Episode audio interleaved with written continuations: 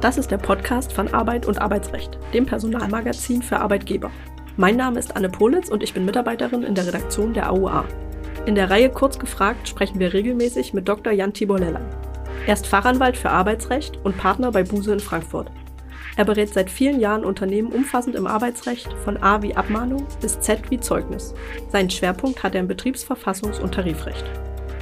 Am ersten Kongresstag wird Dr. Katrin Hausmann, Partnerin und Fachanwältin für Arbeitsrecht, die Mitbestimmung zu technischen Systemen und Datenschutz thematisieren und unter anderem die Aspekte praxistauglicher Kollektivvereinbarungen vertiefen und Aufgaben benennen, die Betriebsparteien in der Zukunft begegnen werden. Jetzt Tickets sichern für den 18. Kongress Arbeitsrecht. Mehr dazu in der Folgenbeschreibung oder unter kongress-arbeitsrecht.de. Herzlich willkommen zur heutigen Folge Kurz gefragt. Diesmal wollen wir sprechen über Fairness in der Arbeitswelt. Wie wirken sich faire Arbeitsbedingungen aus und was ist überhaupt fair? Wir tasten uns an einen vagen und vor allem subjektiven Begriff heran und sprechen unter anderem über Employer Branding, Mitarbeiterbindung und Motivation. Lieber Herr Dr. Lellay, zunächst ganz allgemein, was fällt alles unter den Begriff Fairness in der Arbeitswelt? Der Begriff Fairness ist ein sehr breiter und äh, in einem gewissen Maße auch schillernder.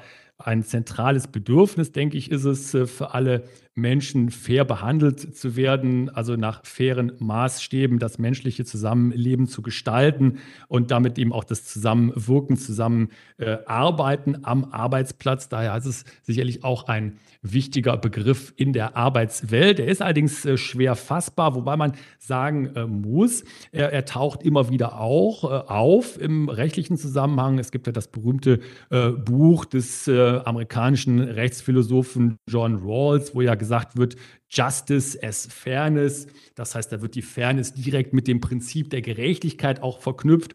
Aber auch das BAG kommt ja immer wieder auf das Fairness, das faire sich Verhalten zurück. Ganz äh, jüngst in der Rechtsprechung zu den Aufhebungsverträgen, das faire Verhandeln bei Aufhebungsverträgen wurde ja jetzt auch äh, kürzlich ja, im Februar 2022 wieder vom BAG entschieden und auch als Prinzip wieder in diese Konstellation eingeführt. Das heißt, man kann aus meiner Sicht schon sagen, dass der Begriff Fairness ein übergeordneter Begriff auch im Arbeits, ähm, in der Arbeitswelt ist, weil er eben einfach das menschliche Zusammenwirken gestalten soll.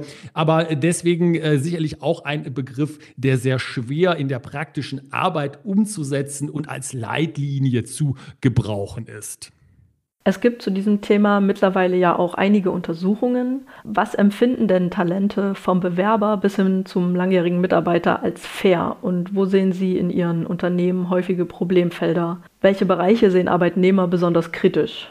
Ich denke, wir können mit großer Sicherheit sagen, dass es in der Praxis immer wieder zu äh, ganz bestimmten ähm, Konstellationen kommt, wo Kritik geübt wird und diese Kritik begründet wird, in vielen Fällen auch zu Recht, mit dem Gebot der Fairness oder dann eben umgekehrt einem unfairen Verhalten. Das ist äh, ganz krass äh, und einfach gesagt äh, immer schon oder sehr, sehr lange schon an so etwas angeknüpft worden wie Arbeitsbedingungen und Entgeltfragen.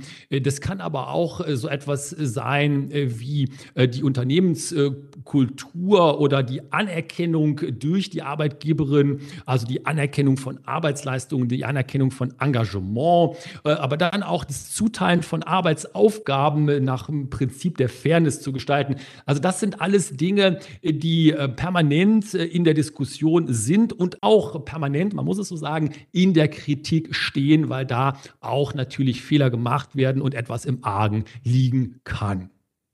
Eine Diskrepanz zwischen dem, was Beschäftigte als fair empfinden würden und der tatsächlichen Situation bei ihrem Arbeitgeber besteht wahrscheinlich in vielen Fällen, zumindest aus Sicht der Beschäftigten. Wie sollten Arbeitgeber damit in der Praxis umgehen? Welchen Anforderungen von Arbeitnehmern können oder sollten Unternehmen nachgeben und wo sollten sie Grenzen ziehen?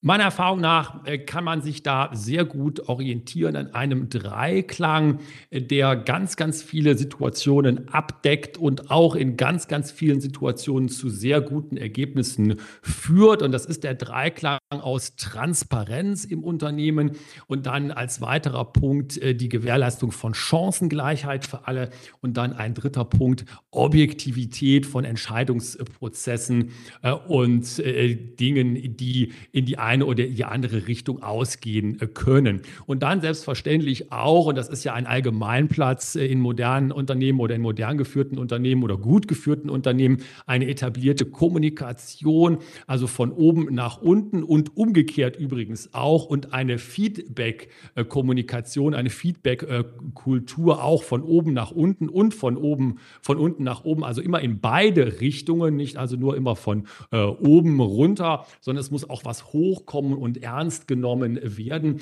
Das sind Dinge oder Leitlinien, die sich in der Praxis sehr gut bewährt haben. Ich würde da einmal sagen, dass die Transparenz und die Chancengleichheit, dass das vielleicht die wichtigsten Leitlinien oder Leitplanken sind. Und wenn man sich da ehrlich ähm, und nachvollziehbar verhält als Unternehmen, dann ist schon sehr viel gewonnen. Fairness ist ja immer auch subjektiv.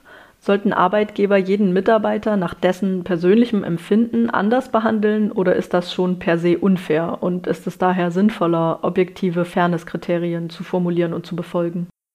Sie sprechen das sehr richtig an, äh, Frau Politz. Es ist äh, eine Frage der subjektiven Wahrnehmung, auch leider muss man sagen, äh, von Fairness. Nicht, weil das schlecht wäre, eine subjektive Wahrnehmung zu haben, ganz im Gegenteil, das wollen wir ja haben. Wir wollen ja auch die Individuen im Blick haben im Unternehmen, im Betrieb, sondern leider deswegen, weil es einfach das Handhaben dieser Prinzipien erschwert.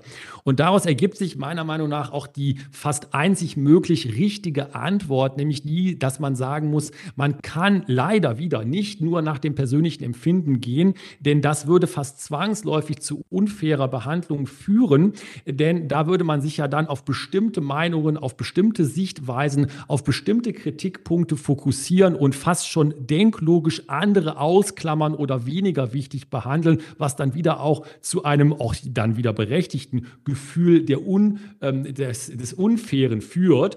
Daher aus meiner Sicht absolut der einzig gangbare Weg. Objektive Kriterien müssen aufgestellt werden, objektive Entscheidungskriterien müssen aufgestellt werden, damit man weiß, woran sind wir, wie werden Entscheidungen getroffen, nur als Beispiel. Und das ist dann ein fairer Prozess. Man könnte fast ein bisschen sagen mit Niklas Luhmann, dem berühmten Systemtheoretiker, das ist Gerechtigkeit durch Verfahren. Wann ist eine unfaire Behandlung denn auch rechtlich relevant? Rechtlich relevant, äh, da gibt es bei uns im Arbeitsrecht ja einige Anknüpfungen. Was einem sofort natürlich einfällt, ist der verfassungsrechtlich garantierte äh, Grundsatz der Gleichberechtigung und des Diskriminierungsverbots. Artikel 3 Grundgesetz steht das drin. Das ist ja dann auch weitergeführt worden im AGG, Paragraph 7 AGG. Unsere Hörerinnen und Hörer kennen das ja, die verbotenen Diskriminierungsmerkmale, aber auch andere Gesetze Gesetze wie das Entgelttransparenzgesetz, wieder Transparenz, äh, tragen ja dazu bei, äh, dass äh, unfaire äh, Behandlungen auch rechtlich relevant werden können, zu Recht rechtlich relevant werden können.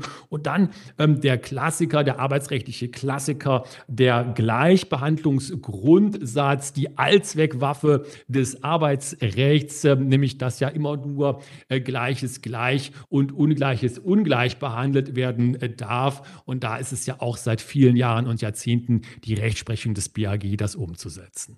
Wirkt es sich auch für den Arbeitgeber und das Arbeitsverhältnis insgesamt positiv aus, wenn sich Beschäftigte fair behandelt fühlen? Meiner Erfahrung nach ist die faire Behandlung im Arbeitsverhältnis auf keinen Fall ein Nice to have, sondern das ist ein absolutes Muss. Das müssen Unternehmen umsetzen, nicht weil man sie dazu zwingt, teilweise werden sie auch dazu gezwungen durch rechtliche Rahmenbedingungen, aber es gibt natürlich auch einen Bereich, der rechtlich jetzt erstmal so nicht justiziabel ist. Das wirkt sich aber genauso äh, schwierig aus, wenn man das nicht macht, weil das einfach zu äh, Schwierigkeiten im Arbeitsverhältnis führt und umgekehrt, wenn ähm, die äh, Kultur des Unternehmens auf Fairness-Gesichtspunkten, Transparenz, Objektivität, Nachvollziehbarkeit aufgebaut ist, dann wird sich das auf die Arbeitsverhältnisse fast zwangsläufig positiv auswirken. Da gibt es aus meiner Erfahrung fast gar keinen Weg dran vorbei. Und wie können Arbeitgeber faire Arbeitsbedingungen, die sie in ihrem Unternehmen gewährleisten, darüber hinaus für sich nutzen? Die fairen Arbeitsbedingungen wirken in äh, vielen Unternehmen sowohl nach innen als auch nach außen. Wir hatten es ja gerade schon gesagt, als Mittel äh, der Motivation äh, des positiven Betriebsklimas, aber natürlich auch nach außen, wenn man an solche Dinge denkt wie Recruiting, War for Talents, nicht? Also Fachkräfte, Knappheit. Da macht man natürlich als Unternehmen für sich auch Werbung mit fairen Arbeitsbedingungen und umgekehrt, man macht Anti-Werbung für sich als Unternehmen, wenn man als unfaire Arbeitgeberin wahrgenommen wird. Das heißt also hier auch eben ein klassisches und wichtiges Element der Unternehmenskultur. Und darüber hinaus, ähm, und das ist dann fast schon etwas, was ins Marketing reingeht, wird ja auch von vielen Unternehmen, vor allen Dingen auch im Handelsbereich, aber auch im Bereich von internationalen Wirtschaftsbeziehungen gerne und ähm, häufig auch zu Recht darauf hingewiesen, dass man insgesamt äh, vielleicht in einer globalen Welt auch Wert Wert legt auf faire Bedingungen, faire Vertragsbedingungen, faire Arbeitsbedingungen in den Lieferketten, Stichwort Lieferketten-Sorgfaltspflichtengesetz und das eben als ein großer Teil der Unternehmenskultur und damit eben auch Employer Branding und Marketing und das Branding, das positive Branding der Arbeitgebermarke genutzt werden kann. Also auf jeden Fall etwas, was man sich sehr, sehr gut einmal als Strategieelement zurechtlegen kann. Lieber Herr Dr. Lellay, vielen Dank für diese Folge und bis zum nächsten Mal. Dankeschön auch. Ciao, ciao. Es gibt Verbesserungsvorschläge zu dem Podcast oder dem Newsletter oder Sie möchten uns Ihre Meinung mitteilen? Schicken Sie gerne eine E-Mail an auer.redaktion.husmedien.de.